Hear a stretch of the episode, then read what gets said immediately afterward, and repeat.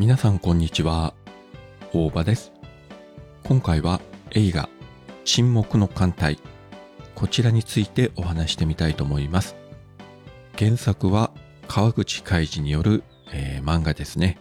講談社のモーニングで1988年から96年まで連載。コミックスが全32巻ですね。自分この作品が大好きでモーニング連載中からリアルタイムでずっと読んでたんですけれども、まあ今もね、iPad の中に電子書籍版を入れてまして、時々読み返してるんですけれども、まあそれだけ原作大好き人間の自分が今回のこの実写映画、どういう風になってるんだろうと。まあ正直、えー、日本の映画、あるいはハリウッドでもそうなんですけれども、日本の漫画原作を実写化して成功した例っていうのは結構少ないんですね。個人的には、ルローニケンシンぐらいかなと。最近ネットフリックスで配信が始まりましたワンピース。こちらも非常に評判がいいんですが、その一方、えー、セイントセイヤとか、まさかの続編が作られた鋼の錬金術師とか、あるいは第一章とタイトルについたけど、それ以降が消えてしまった、ジョジョの奇妙な冒険とか、まあいろいろありましたけれども、なかなかね、日本の漫画というのはヒットしても、アニメ化はいいんですが実写化がなかなかうまくいかないと。いうところで今回の映画版なんですが、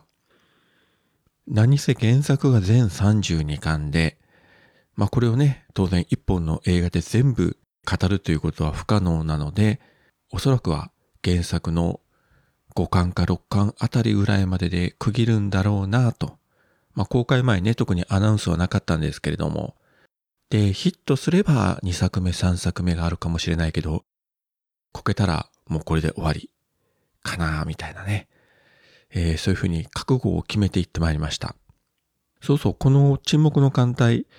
えー、っとですね、90年代の終わりにアニメ化もされたんですけれども、えー、テレビ放映のスペシャルと OVA という形で現在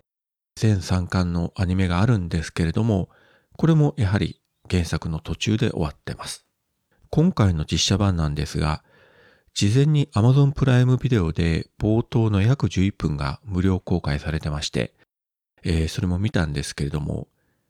絵的には悪くないと。まあ、キャストも悪くないと。ただ、ちょっと気になったのが、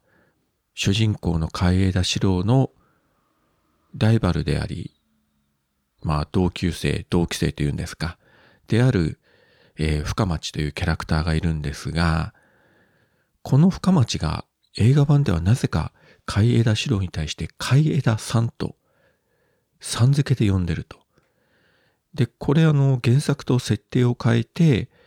かつてこの二人は同じ潜水艦に乗ってまして、その時、海江田が艦長で、深町が副長だったというね。これはもう全く原作にない設定で、これどうなんだろうという感じだったんですけれども、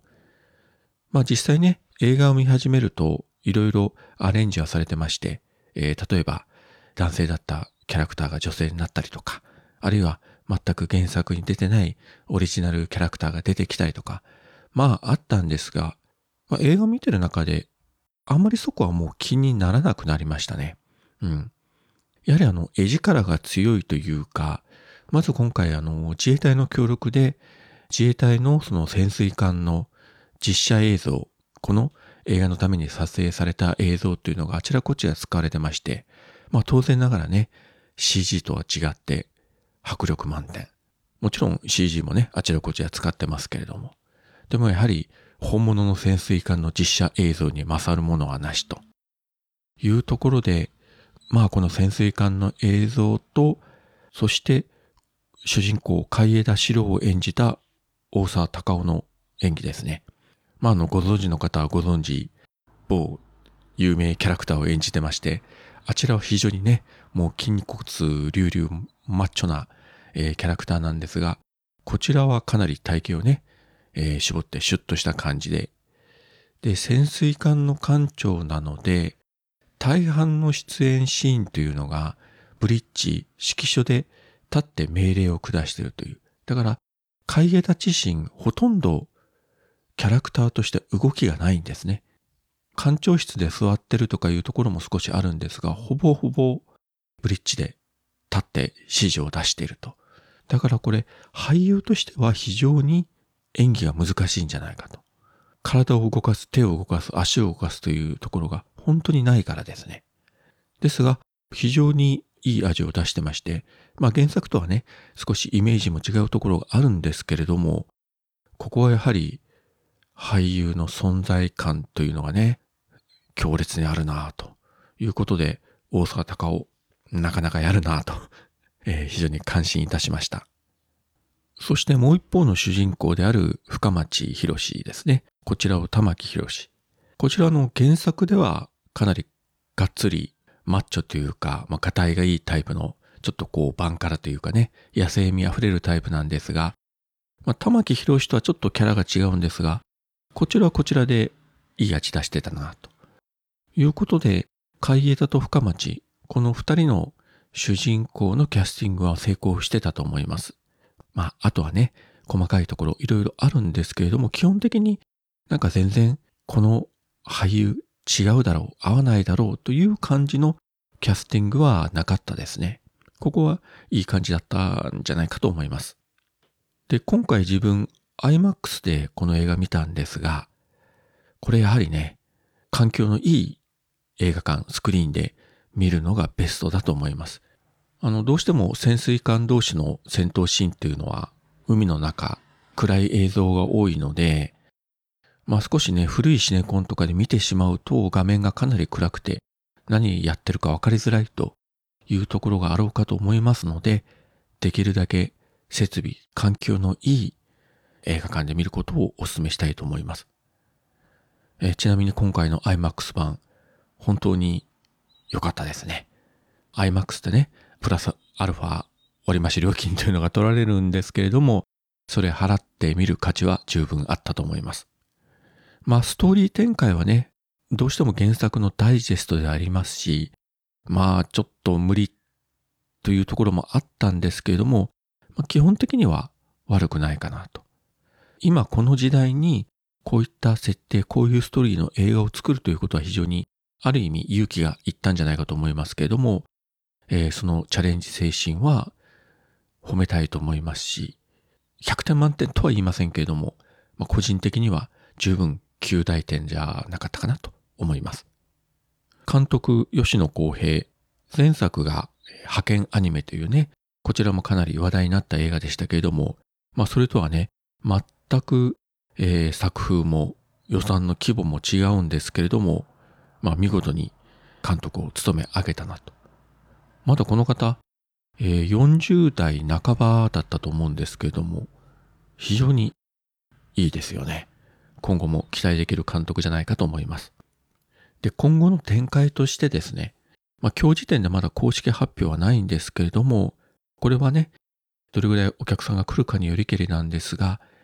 ぜひ続編作っていただきたいですね。原作のボリュームからして全3部作とかいうのでも正直無理があるし、どちらかというとね、ドラマとか、ネットフリックスあたりでかなり、あの、予算を使ったドラマ。あ、そっか。この映画の Amazon スタジオが作ってるから、Amazon プライムビデオでやればいいんですかね。えー、先日もね、あの、ロード・オブ・ザ・リングのすごいお金をかけたドラマシリーズありましたけれども、あんな感じで、えー、予算たっぷり使ってのドラマ化というのを期待したいですね。そして原作の後半は潜水艦同士の、まあ、戦闘シーンというのがなくなって、かなり、えー、政治的なね、ドラマが多くなってきます。まあ日本で言えば、えー、衆議院の解散総選挙から国会を二つに割っての、まあ、大論争が巻き起こりますし、そして最終的には国連ですね。国連総会に海江田四郎がやってきて、で、この映画の中でもありましたけれども、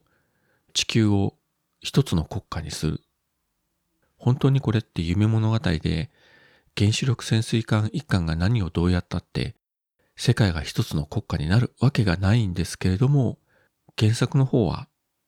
これをですね、非常にうまい形で展開させていってます。まあ具体的にどういう話が進んでいくかはもう原作をね、ぜひ読んでいただきたいんですけれども、できればこの後半部分のね、政治ドラマ、映像化してもらいたいんですが、まあ日本の国会のドラマできるかもしれませんけども、国連総会を舞台にしてのあのシーンというのはちょっと難しいかもしれないですけどね。そして最後にこれだけ言っときたいんですが、沈黙の艦隊というタイトル。これはですね、この映画だけ見てもわかりません。これもやはりあの原作の後半にきちんと説明があるんですけれども、そこまで映像化してもらいたい。沈黙の艦隊が成立する様をぜひこの目でね、映画、まあドラマでもいいですけれども、見てみたいなと思ってます。はい。そういったわけで今回は映画、沈黙の艦隊、こちらの作品についてお話しさせていただきました。それではまた。